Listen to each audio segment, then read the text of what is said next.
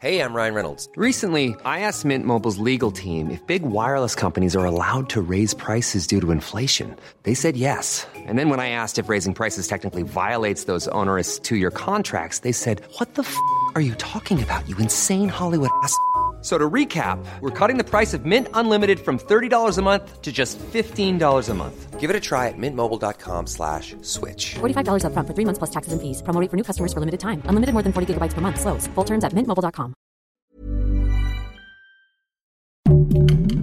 Heraldo Podcast. Un lugar para tus oídos. Hoy, en primera plana, ¿sabes qué es la prisión preventiva oficiosa y por qué la Suprema Corte decidió invalidarla? Esto es Primera Plana de El Heraldo de México.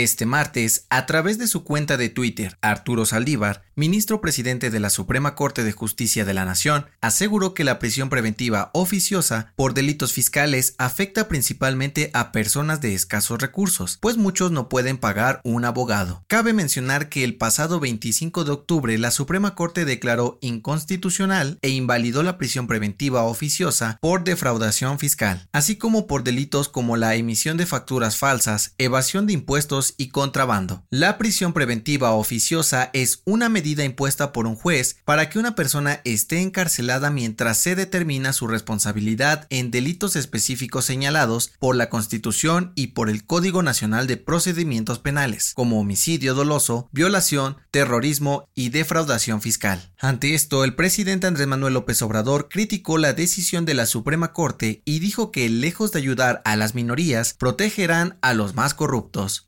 Saldívar defendió la postura del órgano judicial y comentó que la medida viola los derechos humanos y solo debe ser utilizada cuando haya un caso excepcional. Con información de Diana Martínez. ¿Quieres estar bien informado? Siga Primera Plana en Spotify y entérate de las noticias más importantes.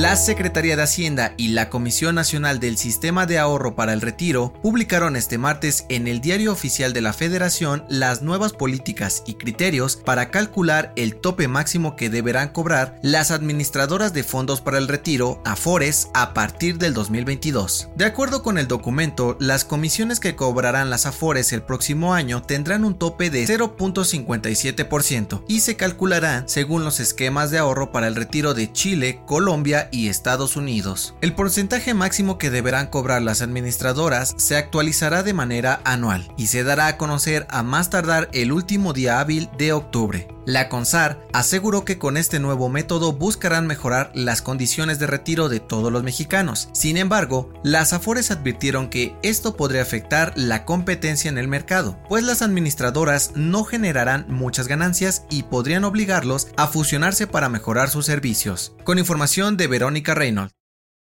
De acuerdo con la firma Ernst Young, México es uno de los países con más fans de la NFL fuera de Estados Unidos, con más de 48 millones de seguidores, lo que se traduce en un negocio redondo para la liga norteamericana, pues la venta de derechos de televisión, patrocinios y productos oficiales generan una ganancia de más de 171 millones de dólares. Según el director de la oficina de la NFL en México, esto se debe a que la base de aficionados y la cobertura de medios desde el 2016, año en que la liga comenzó a tener partidos de temporada regular en el Estadio Azteca. Ante esto, comentó que la NFL regresará a nuestro país en 2022 y 2023 y se espera que haya un crecimiento del 50% o más en cuanto a los ingresos totales generados por la afición mexicana. Con información de Yesme Cortés.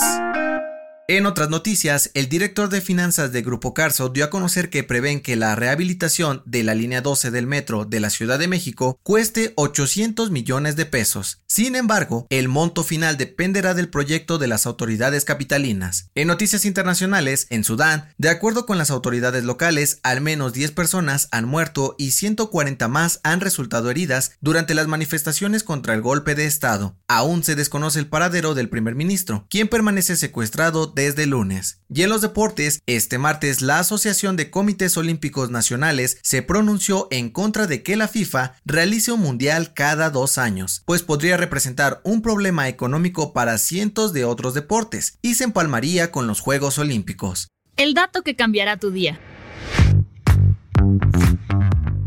¿Hablas más de un idioma? Esto podría significar que tienes varias personalidades. De acuerdo con un estudio realizado por la Universidad de Lancaster, las personas bilingües o políglotas son capaces de cambiar de personalidad dependiendo del idioma que están hablando. Según los especialistas en psicolingüística, esto se debe a que hablar en otro idioma nos hace perder el sentido de la pena y nos hace salir de nuestra zona de confort para expresarnos de mejor manera en un contexto cultural diferente al nuestro. Soy José Mata, te espero en la próxima.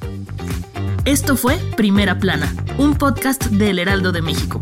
Encuentra nuestra Primera Plana en el periódico impreso, página web y ahora en podcast. Síguenos en Instagram y TikTok como El Heraldo Podcast y en Facebook, Twitter y YouTube como El Heraldo de México. Hasta mañana.